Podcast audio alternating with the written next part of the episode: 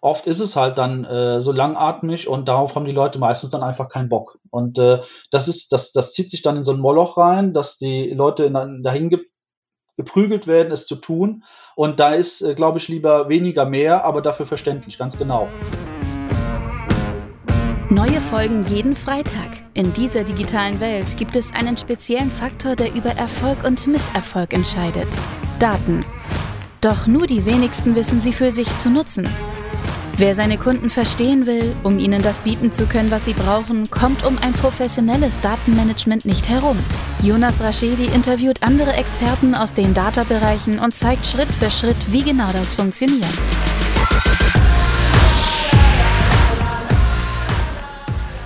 Herzlich willkommen zu My Data's Better Than Yours, der Data Podcast. Schön, dass ihr eingeschaltet habt. Mir gegenüber der liebe Patrick. Hi Patrick. Hallo. Freut mich hier zu sein. Ja, spannendes Thema. Ich sage das immer wieder. Ich glaube, das ist schon langsam der Running Gag. ähm, genau, wir sprechen über Daten. Das ist generell sehr spannend, aber wir sprechen natürlich auch über deine Themen. Aber Patrick, stell du dich doch einmal ganz kurz vor, sag, wer du bist, was du machst, ähm, und dann tauchen wir ein. Ja, gerne.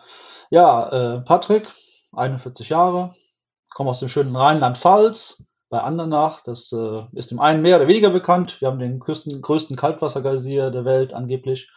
Ja, äh, BI beschäftigt mich schon seit über zehn Jahren. Äh, angefangen als äh, Mädchen für alles, was jetzt aber positiv gemeint war, als Architekt, ähm, ähm, angefangen Report zu entwickeln, Data Warehouse mit Cognos, dann auf Microsoft SQL Server, der der aufstrebende Stern war damals bis hin zu Click, SAP BW mal rüber und ja, als Consultant, Inhouse Consultant, ja, und immer dann das Thema BI, Data Warehousing, aber auch Datenintegration und auch unser Thema von heute, ja, auch so allgemein Datenwirtschaft. Also, wie kann ich äh, Daten von A nach B bekommen, aber was kann ich mit den Daten auch machen, was für einen Mehrwert kann ich machen und äh, auch viel wichtiger ist, äh, ähm, was steckt in den Daten drin als Value, also was, äh, äh was, was kann ich mit den Daten erreichen und äh, welche Inhalte haben die und wie kann ich das auch dokumentieren?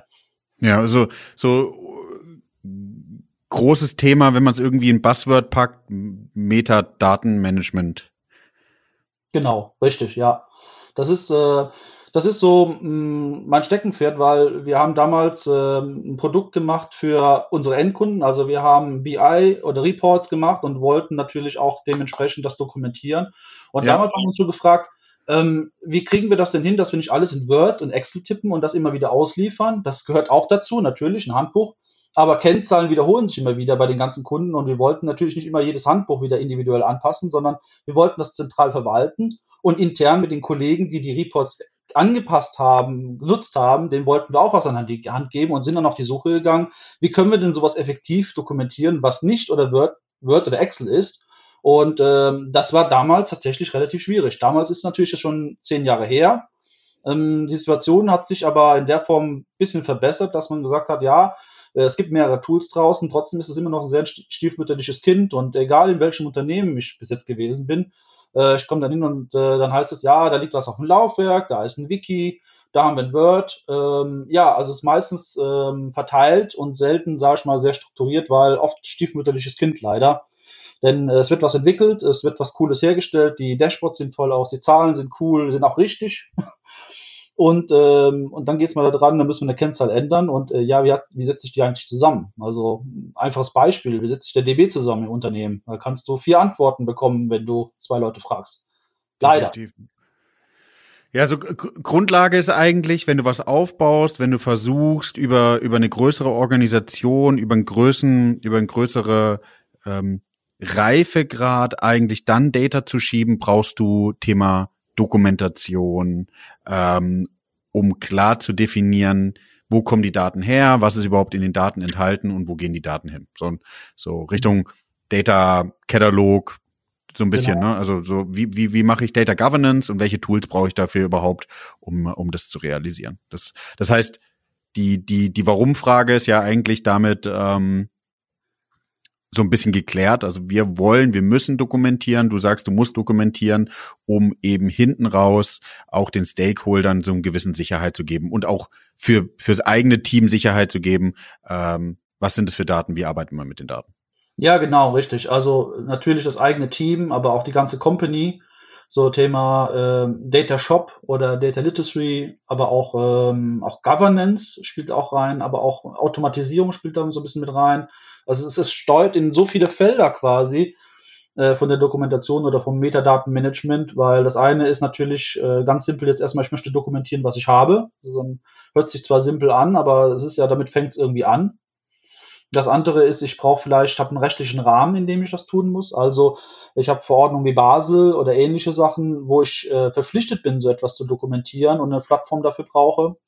Und das nächste ist auch ähm, Thema Automatisierung. Also mit Metadaten kann man natürlich auch äh, so der Hinweis Data Vault oder andere Frameworks nutzen, um äh, sich das Leben zu erleichtern und äh, definiere das halt einmal zentral und ein Generator spuckt mir im besten Fall ähm, 80 Prozent meiner sonst äh, Monkey Code mäßigen Sachen raus, die ich aber dann direkt verwenden kann. Und dann kann ich mich wirklich darauf das konzentrieren, was die Business-Anforderung ist oder die, die letzten 20 Prozent für eine Entwicklung nutzen, wo ich aber 80 Prozent schon mal vorgeneriert habe. Also es strahlt in so viele Richtungen aus. Was glaubst du, wann brauchen Unternehmen das? Wann, wann, ich habe ja versucht, gerade so ein bisschen den Reifegrad zu erfassen. Was glaubst du, wann, wann, wann startet man sowas? Das ist ja immer der Klassiker. Dokumentation und, und, und dieses, diese ganzen Prozessthemen sind so Themen, die macht man erstmal am Ende, weil die sind vermeintlich immer äh, sehr, sehr dafür, ja, Schuld ist vielleicht das falsche Wort, aber vielleicht der Treiber, dass es langsamer wird. Ich glaube, ich habe mir tatsächlich oft die Frage gestellt, ab wann man sowas wirklich anfängt zu machen ähm, ich glaube, wenn man ein paar Excel-Dateien hat in der Auswertung und nur eine Datenbank, ich glaube, dann ist es alles noch sehr präsent alles. Aber sobald eine Schnittstelle beginnt aufzutauchen irgendwo, wo Daten von A nach B kommen, jetzt könnte man natürlich auch sagen, okay, Excel hat auch eine Schnittstelle zu irgendwo hin.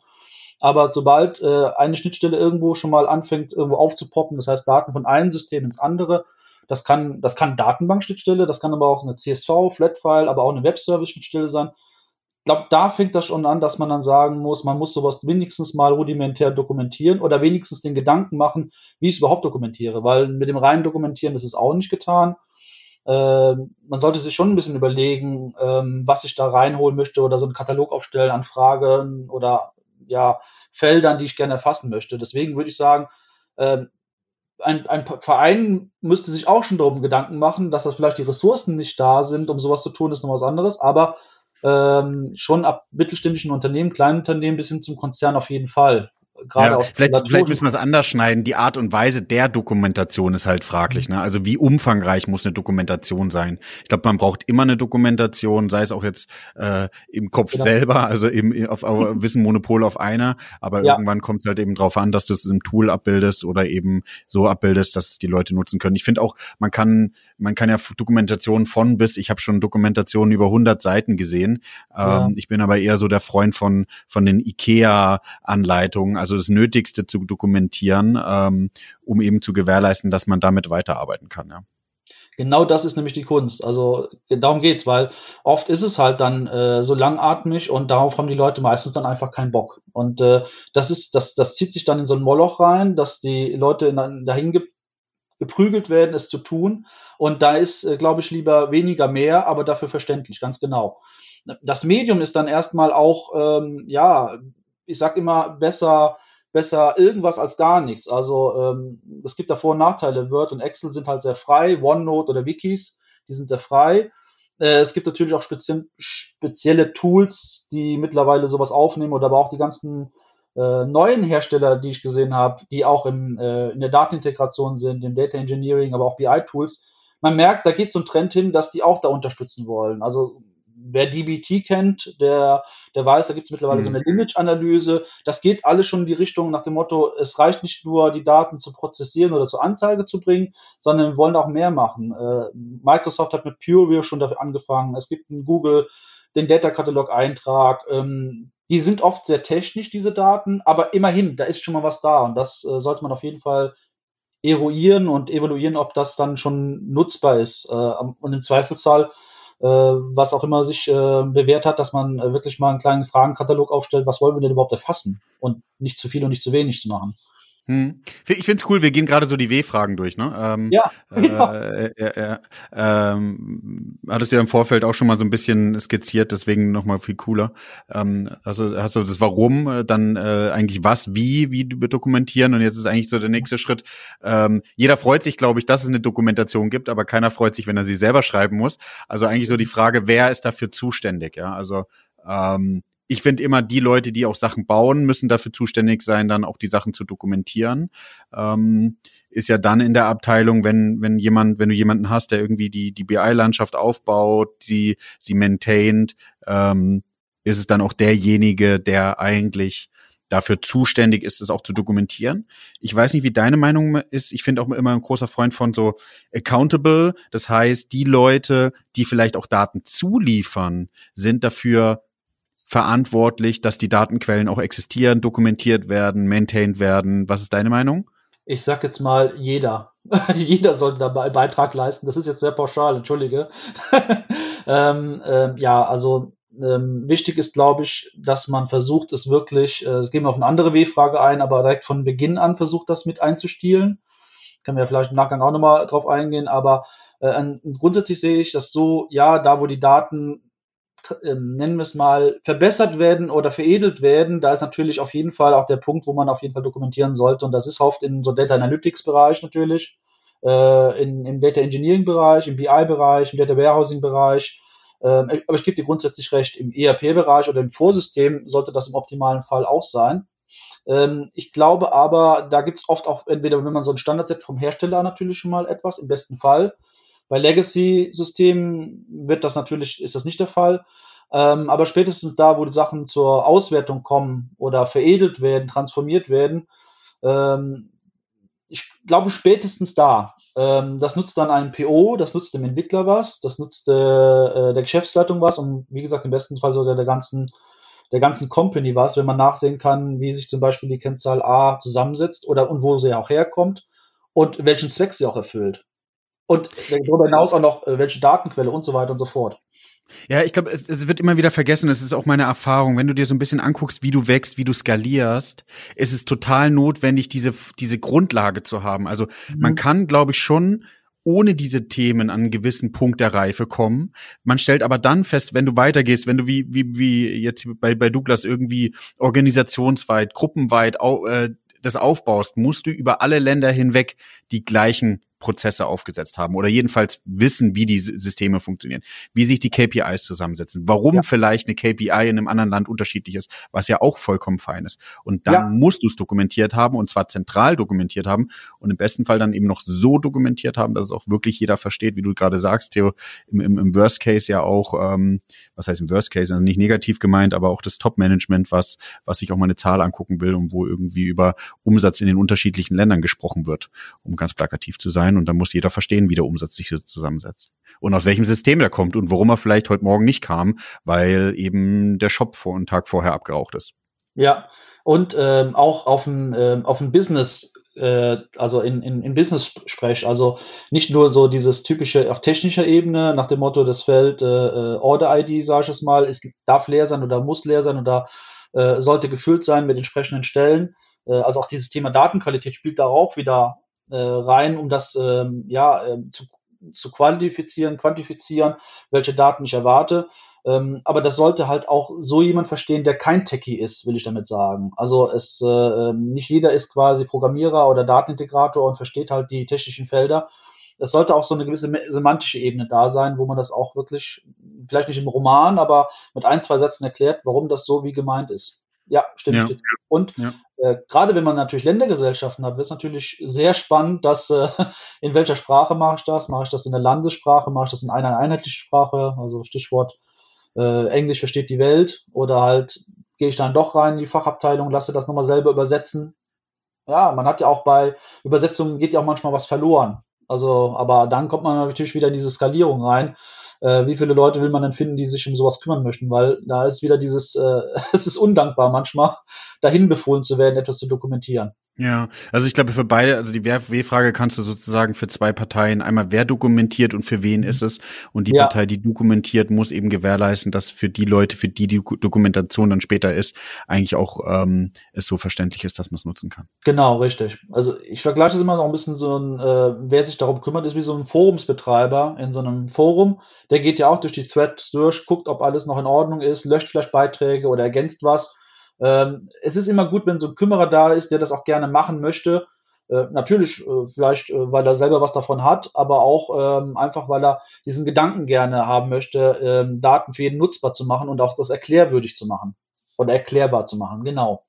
Ich glaube, das Wann haben wir eigentlich schon beantwortet, ne? weil wir so ein bisschen sagen, ähm, regelmäßig, äh, ab einem gewissen Reifegrad macht es total Sinn, umso mehr Stakeholder mitmachen, aber auch ganz ehrlich und offen gesprochen und das ist auch gar nicht negativ. Bei uns ist so, äh, wird es immer mit einem mit einem etwas negativen Satz behaftet, aber ist ja auch dieses Thema, ähm, wenn du morgen vom, vom, vom Bus angefahren wirst und in dein mhm. Krankenhaus liegst, was passiert dann? Wer kümmert sich um die Themen? Das wünscht man natürlich keinen, aber ist genau dieses Thema ja klar zu gewährleisten. Und ähm, ich habe letztens mit irgendjemand gesprochen, der mir erzählt hat, in, in Legacy-Systemen, ich erzähle jetzt nicht welche Branche, ist es wohl öfter üblich, dass sie auch wieder Leute aus der Rente zurückholen äh, mhm. oder in der Rente zurückholen für Rente-Tagessätze, weil sie keine Leute mehr finden, die diese alten Systeme betreuen können und keiner eine Dokumentation hat und es dann dazu führt, dass äh, die äh, netten Herren und Damen aus der Rente noch mal ein bisschen was dazu verdienen dürfen. Mhm. Stichwort äh, COBOL-Programmierer würde ich jetzt irgendwie so ein bisschen annehmen. Ja, ja, ja, ja, ja von dieser äh, Situation habe ich auch gehört. Ja, ja, weil dann tief versteckt Code-Fragmente drin sind. Äh, die Leute gehen in ihre wohlverdiente Pause oder Rente und äh, die Schnittstellen müssen aber weiter laufen. Man traut sich dann, also das geht ja bis dazu hin, ähm, dass sich keiner mehr traut, die Systeme abzuschalten oder in sehr langwierigen, sehr teuren Projekten nur äh, sukzessive abschalten, weil man Angst hat, man, es geht irgendwas verloren. Das ist schon, ich glaube, das ist teilweise so richtig äh, geschäftskritisch sowas. Hm. Weitere W-Frage, wie? Was denkst du, wie würde man ähm, dokumentieren? Ich kenne es aus vielen Projekten, dass du irgendwie in Confluence anfängst, mhm. vielleicht auch in einer Word-Datei, in einer Excel-Datei. Was wäre deine Empfehlung? Wie startet man? Wie, wie geht man eigentlich hin? Hast du dir eigentlich mal auch die Tools angeguckt, die es jetzt aktuell auf dem Markt gibt? Ja, also äh, steckt viel in dieser Frage mit wie drinne, genau. Ähm, wie gerade schon mal gesagt, ähm, also bevor man gar nichts hat, natürlich äh, Word und Wiki immer am besten. Also ähm, das ist immer noch mehr als äh, als überhaupt nichts zu haben oder da irgendwo lost zu sein. Ähm, generell muss ich aber sagen, ein Wiki oder auch OneNote, dazu zähle ich es auch, aber Word und Excel ähm, empfehle ich nicht so sehr, weil die sind halt so frei, dass man halt irgendwas eintragen kann oder auch nichts eintragen kann. Da gibt es äh, kaum eine Governance irgendwie darüber, äh, was ich erfassen möchte. Also man ist auch wenig geführt. Ähm, wer sowas aber macht und gerne auch sowas präferiert, der sollte sich vorher halt vielleicht um so Templates Gedanken machen. Äh, Stichwort, also Steckbriefe machen für Identitäten. Also ein Report bietet sich mal als Steckbrief, also mit den einfachsten Sachen Name, ein Screenshot, äh, wer ist der Owner, äh, welche Daten, welche Quellen. Das ist schon mal, das kann man in, in, jedem System in der Regel ablegen. Da gehört natürlich dann die Disziplin dazu, dass auch, ähm, ja, dass jemand drüber guckt und sagt, okay, hier fehlt mir was oder hier kam, kam was Neues dazu, dass man das ergänzt. Das sollte also dann in diesem äh, Entwicklungsprozess schon am besten irgendwo mit drin sein, was wir auch gerade schon besprochen haben, so dass es nicht verloren geht. Hm, mittlerweile gibt es auch andere Tools, spezielle Tools, ähm, freie, auch nicht freie Tools. Äh, teilweise sind die auch äh, nicht ganz so günstig. Also da kann man durchaus mal einen Goldbarren irgendwo mal oder mehrere Goldbarren mal ablegen, um so ein Tool zu machen. Es gibt Data Cataloging Tools, die natürlich auch äh, automatisiert solche Tools, äh, solche, nicht Tools, solche Daten abziehen und auch integrieren. Die haben leider oft das Problem, dass die sehr, sehr technisch sind. Also die greifen eine ganze Menge ab, wie so ein, wie so ein, wie so eine ähm, Getreideerntemaschine, die drüber fällt und holt alles mittlerweile sehr zufällig rein. Also Datenbankfelder, Datenbanken, die Typen der Datenbank, vielleicht sogar die Kommentare drinne. Und wenn sie, wenn es noch weitergeht, holen die sogar aus BI-Systemen oder Analytics-Systemen die Sachen raus, aus Datenintegrationssystemen. Habe ich schon einige gesehen, die mittlerweile auch schon an Five-Trend rangehen und Airbyte und äh, auch da schon eine Integration haben. Das sind meistens auch dann die neueren Produkte. Aber das ist leider auch oft sehr, sehr technisch. Also sprich, wir sehen dann die ganzen Metadaten der Datenbanken und der Reports, aber was dann so ein bisschen fehlt leider ist, äh, warum kommt das zustande? Wer ist der Report-Nutzer? Ähm, wie häufig wird das aufgerufen? Kann ich das irgendwie weiterverwenden, um irgendwas zu generieren? Äh, wie ist die Data Lineage denn dahinter? Das wird dann manchmal auch ähm, zwar produziert, aber dann ist das nur eine Datenbank zur Datenbank. Sobald du einen Systembruch drin hast, also sprich, der, die Fachabteilung äh, nutzt R und die andere Fachabteilung nutzt Tableau und die nutzen aber verschiedene Datenbanken, dann fehlt das Übergreifende schon leider. Das ist etwas, was äh, trotz, dass wir schon so viele neue Tools haben, immer noch so ein bisschen fehlt äh, und wo halt, ja, wo man halt manuell eingreifen muss. Aber der große Vorteil, äh, um deine Frage zu beantworten, ist, dass die halt einen trotzdem führen und dass die halt schon ein Set an Fragen auf, äh, aufsetzen und äh, man schon, wenn man auch noch, noch lost ist, was man irgendwie dokumentieren soll, wird man da halt ähm, aufgefordert, die entsprechenden Sachen auszufüllen, mit Stammdaten zu befüllen und kann dann sukzessive das dann äh, sich nähern, an einer besseren Dokumentation nähern. Ähm, es gibt, ähm, ich habe mir einige dieser Tools schon angeschaut ähm, an, es gibt auch Open Source Projekte, die mittlerweile auch eine gewisse Größe auch erreicht haben. Äh, ein, allen voran hat äh, Git, äh, nicht GitHub, äh, LinkedIn, Entschuldigung, hat ein, ähm, ein Data Cataloging Tool tatsächlich entwickelt äh, und äh, stellt das auch frei zur Verfügung, was wirklich einen sehr, sehr hohen Reifegrad auch mittlerweile hat. Finde ich durchaus interessant. Also es lohnt sich auf jeden Fall auch mal, ähm, die Hersteller auch mal zu, ähm, ja, ähm, zu begutachten, wer was wie kann und auch für sich selber mal zu evaluieren, brauche ich wirklich auch diesen, dieses Monstrum an, an, an Tool, was auch natürlich äh, dann alles Mögliche kann oder versucht abzubilden, oder reicht es vielleicht mit einem kleineren Tool, um wenigstens mal zu starten. Aber auch da gibt es leider auch dann wieder auf dieses berühmt-berüchtigte Vendor-Login. Also einmal in dieser äh, in diesem Tool, dann ist man manchmal auch gefangen da drin. Also da auch äh, darauf achten, hat das Tool eine API, hat das eine Schnittstelle, sodass man die Daten im Zweifelsfall auch wieder rausbekommt oder auch wiederverwenden kann. Man möchte ja gerade bei äh, BI-Systemen möchte man ja sogar BI über BI machen. ja. Äh, ich, ich darum geht's ja eigentlich. Ähm, ich glaube, man muss es, für, für meiner persönlichen Meinung nach, musst du das aus zwei Perspektiven sehen. Du erstellst das Report, wie du es gesagt hast, für Leute, die nicht zwangsweise sehr technisch sind. Es sollen aber auch die, auch die technischen Sachen abgebildet sein. Wenn ich mir das jetzt angucke und die Tools, die auf dem Markt sind, ist es leider sehr IT-nah, was wegen, mhm. was nicht viel bringt, weil mein Approach ist, du gehst so einen richtigen Self-Service. Um Self-Service zu aktivieren, brauchst du ein Verständnis. Und um Verständnis zu bekommen, brauchst du theoretisch in einer gewissen Art und Weise einen Data-Katalog, damit du die Leute erziehst, wenn sie zum Beispiel Fragen haben zu, wie setze ich eine Metrik zusammen, aus welchen Datenquellen entsteht es, dass du die da drauf schicken kannst und dass sie selbstständig sich die Sachen angucken. Warum? Wenn morgens irgendeine Datenquelle fehlt, dann kannst du rumschicken, dass die Datenquelle fehlt und dann wissen die Leute, die vielleicht da das als Startbildschirm sogar haben, die und die Reports sind betroffen, weil meine Datenquelle darunter eben liegt, die einen Fehler hat. Im besten Fall siehst du nur sogar noch, was betroffen ist. Also ist mein ganzer Report betroffen, sind nur Teile meines Reports betroffen und darauf kann ich Entscheidungen treffen. Und das ist ja mit in die Richtung, wo wir gehen. Also ich denke, ich finde immer, ich, auch deine persönliche Meinung gerne, ähm, es hört sich immer so an wie lästig zu dokumentieren, kein großer Mehrwert, aber wenn man das weiter sieht, merkt man es wirklich. Ja, definitiv. Äh, voll meine Meinung getroffen auch an der Stelle, weil äh, nicht nur die, äh, die, also hier sind wir wieder bei diesem Thema, jeder soll im Unternehmen, soll am besten auch die Daten verwenden, also Thema Data-Driven Company, was äh, heutzutage teilweise auch wettbewerbsentscheidend ist, dass man äh, über die Daten quasi Bescheid weiß, welche man hat und die auch nutzbar macht für Entscheidungen, um Geschäftsprozesse äh, abzuleiten, Geschäftsentscheidungen abzuleiten.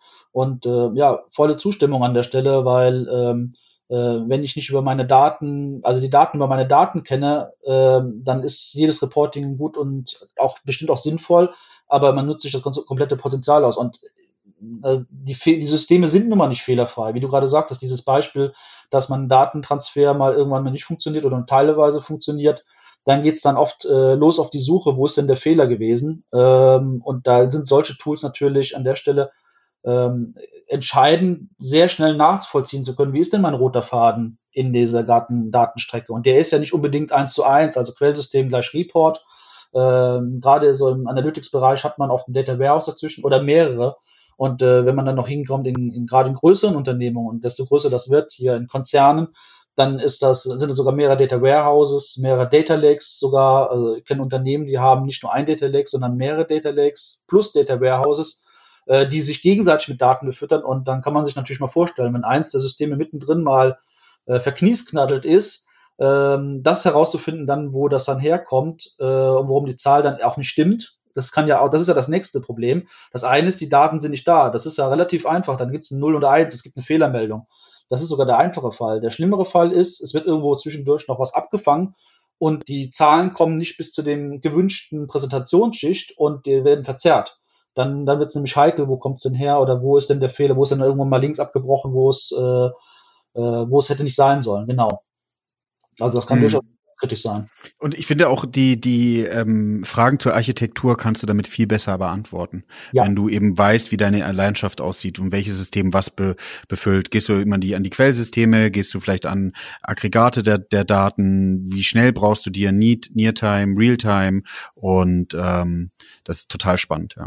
Genau, also das ist ein guter Punkt, auch diese, dieses Thema Schnittstellenvereinbarungen ähm, man sagt ja nicht umsonst, man macht so einen Schnittstellenvertrag, ein Contract, gibt, wird ja auch von gesprochen, auch so technische Contracts. Man kennt das ja von ähm, ähm, Swagger und so weiter, auch so die Web-APIs, die mittlerweile auch diesen Trend ja aufgenommen haben, Gott sei Dank, weil das war ja vorher auch so ein bisschen alles oder nichts oder es gab dann Sammelsurien an Endpoints, die musst du sich einfach an, du musstest den Entwickler fragen, wie es denn funktioniert, ansonsten warst du äh, auf Trial and Error aus, äh, angewiesen.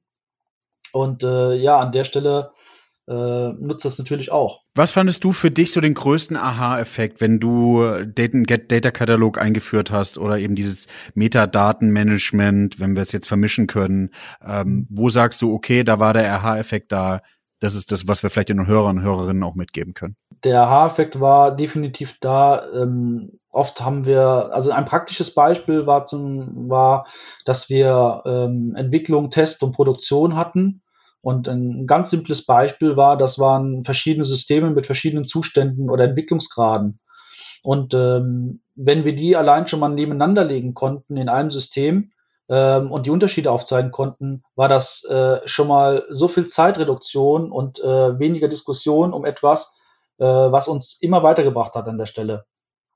Ähm, das nächste war äh, das Aufzeigen, diese, diese Lineage Beziehung. Und zwar, ich meine nicht nur die technischen Sachen, sondern einfach nur, wer ist für was zum Beispiel Ansprechpartner für ein Quellsystem, ähm, wo du Kollegen dann sagen kannst, hier, du kannst da nachgucken, ähm, der Kollege ist für dieses Quellsystem verantwortlich oder für diesen Report oder auch dieser Report-Owner, ähm, dass man sagen kann, äh, man muss nicht immer alles aus dem Gedächtnis wissen, also dieses Monopolwissen, was oder Inselwissen, was in den Köpfen teilweise drinsteckt, dass man sagen kann, hey, da ist eine zentrale Stelle, da ist das mal dokumentiert und du kannst den, äh, den Max Huber aus, der, ähm, aus dem ERP-Team fragen, der kennt sich tatsächlich mit den, mit den Retouren aus, ohne dass, äh, und das kann jemand nachvollziehen und auch immer wieder nachgucken.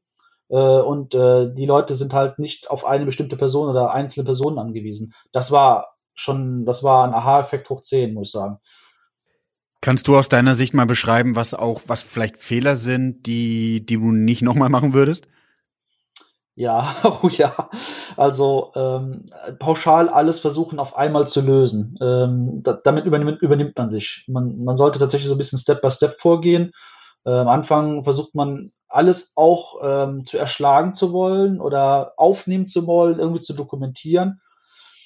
Dabei kann man sich, glaube ich, schnell übernehmen. Also so, also so war das mit meiner Erfahrung oder unsere Erfahrung war so gewesen weil ähm, wir haben natürlich dann möglichst versucht, in kurzer Zeit viel zu erreichen, um möglichst effektiv zu sein oder auch so ein Projekt auch abzuschließen. Aber ähm, ich glaube, da äh, lieber einen Schritt mal zurückgehen, sich Gedanken machen, was ist das Wichtigste, was brauche ich darüber, was möchte ich dokumentieren ähm, und dann ähm, sukzessive vorgehen mit einem Plan. Und das ist dann halt ähm, dieser gute alte Spruch, Rom wurde auch nicht an einem Tag äh, erbaut oder es ist ein Marathon und kein Sprint, der, der trifft auch da mal wieder zu. Ähm, zu versuchen, ja, ich probiere das halt mit einem System, mit einer BI-Landschaft, mit einem Data Warehouse, mit was auch immer, mit einem äh, System mal aus, mit einem, ja, vielleicht mit einem Versuchsballon mal zu starten und guck, wo mich das hinführt und was mir dann noch fehlt, anstatt zu versuchen, alle Systeme gleichzeitig zu katalogisieren, zu dokumentieren.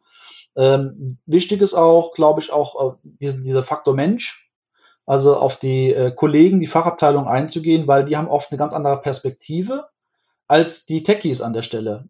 Das ist total interessant, weil ähm, beide wollen ja irgendwo ähm, ein, ein Verständnis über die Daten, über die Reports, über was auch immer haben. äh, sprechen aber mit unterschiedlichen Wörtern und Wörtern oder meinen das, aber meinen das Gleiche. Das ist total interessant. Da in den Dialog zu gehen mit Fachabteilungen, was deren Wünsche ist, also es nicht aus der IT rauszulösen, was ja immer schon so ein Problem war, ähm, weil es nicht nur ein IT-Thema ist, äh, und zu, zu sagen, hey, was braucht ihr denn oder was wünscht ihr euch denn? Das ist auch noch so eine Falle, die wir, und die wir natürlich auch mal getrappt sind, ähm, weil wir zu sehr technisch gedacht haben im ersten Moment. Ja, jetzt haben vielleicht viele äh, Bock drauf bekommen, dieses Data, äh, Data, Metadatenthema anzugehen und aber auch das Thema Data Cataloging anzugehen. Ähm, was findest du ist das größte interne Verkaufsargument, warum man sozusagen sagen soll, jetzt starten wir mal durch mit dem Thema? Also wenn man wahrscheinlich, wenn man den, den einen oder anderen Geschäftsführer fragt, der, mit dem wird das Argument natürlich Geld oder Ressourceneinsparung wahrscheinlich immer gut kommen. Äh, aber es ist tatsächlich ja so. Ähm, es gibt so, so versteckte Kosten an der Stelle. Natürlich kostet so ein Tool, wenn man ein professionelles Tool einsetzt, natürlich auch erstmal, ja, das, das kostet dann Geld äh, in Form von Lizenzen, aber auch natürlich Investitionszeit, Ressourcen von Menschen, die sich damit beschäftigen. Aber auf der, auf der langen Hand spart das sehr viel Zeit, weil und so ist ja auch die Hoffnung, warum man so ein Tool einsetzt, äh, Zeit spart äh, zur Recherche. Also äh, der Kollege ist nicht mehr, wie du gerade sagtest, dieses äh, unschöne Beispiel mit dem, ich werde vom Bus getroffen, der ist gerade nicht greifbar. Ähm, das kostet natürlich unglaublich viel Zeit, sowas zu reverse zu engineeren. Und das haben ja einige Unternehmen ja auch schon leider bitter erfahren müssen, dass ein Reverse Engineering Prozess, äh, sprich, wir, sind wie bei dem COBOL-Beispiel, dass dann Kollegen wieder geholt werden muss aus der Rente oder ähm, dass das nachwendig nachentwickelt werden muss und dann passt es noch nicht mal. Also ich glaube, das Thema Sparen an Zeit oder generell an Ressourcen, damit äh, schließt man auch äh, Geld irgendwo mit ein, ist, glaube ich, das Killer-Argument. Auch wenn es im ersten Moment mal nicht so scheint. Aber das ist auch so ein Argument auch für BI, wenn man so einen großen, so mal nachdenkt, oder Analytics generell, weil erstmal verbrauche ich viel Geld, damit ich halt das, äh, das, das Haus baue, das Fundament lege.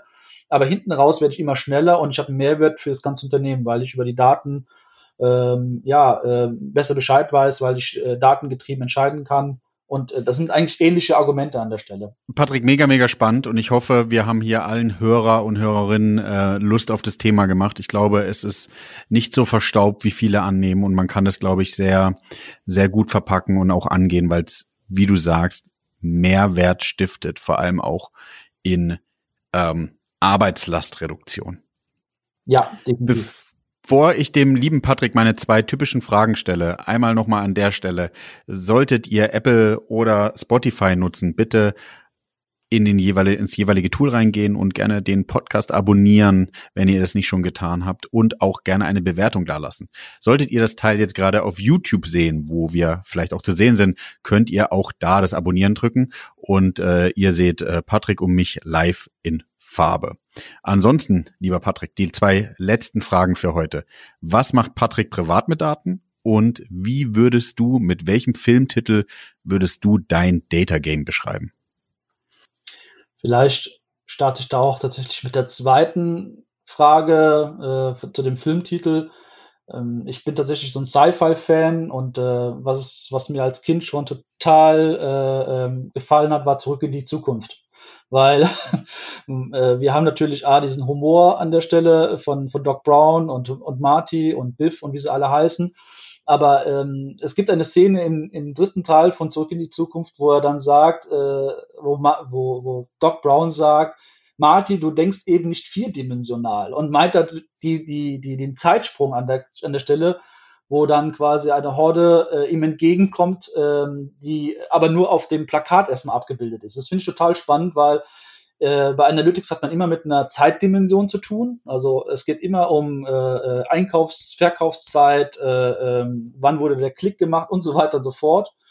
Und das andere ist, ähm, auch wenn du etwas total sorgfältig planst und akribisch vorbereitest, es kann doch anders kommen, wie man denkt. Und hier in dem Fall war es halt. Marty macht diesen Zeitsprung mit dem DeLorean und auf einmal kommt es dann doch genauso, wie Marty gemeint hatte, aber eigentlich nicht so geplant war. Und so ist es ja auch im Real Life. Äh, du, du, du bist total bemüht und äh, machst alles total akkurat und denkst, ey, das, das klappt jetzt hier, ich deploy das, ich roll das aus und auf einmal kommt es dann doch ganz anders. Und das, das spiegelt irgendwie, ja, irgendwie so Real Life an der Stelle total wieder.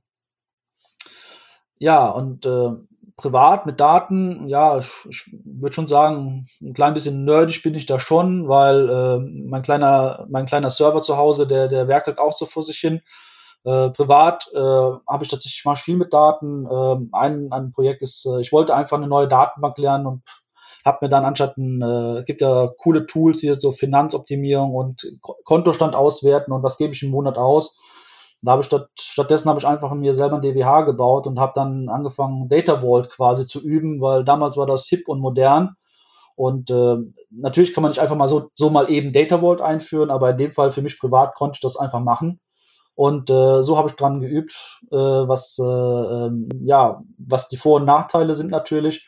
Und zum anderen äh, beschäftigt mich dieses Thema Metadatenmanagement auch privat, weil aus der äh, Situation heraus, dass wir damals kein Tool gefunden haben, habe ich selber angefangen, ein Tool zu schreiben aus Hobby, äh, weil ich nicht wieder, also die Situation war, ich habe tatsächlich Excel aufgemacht und habe angefangen, Sachen zu beschreiben und dachte mir, das kann es doch nicht sein, das kann doch jetzt echt nicht sein.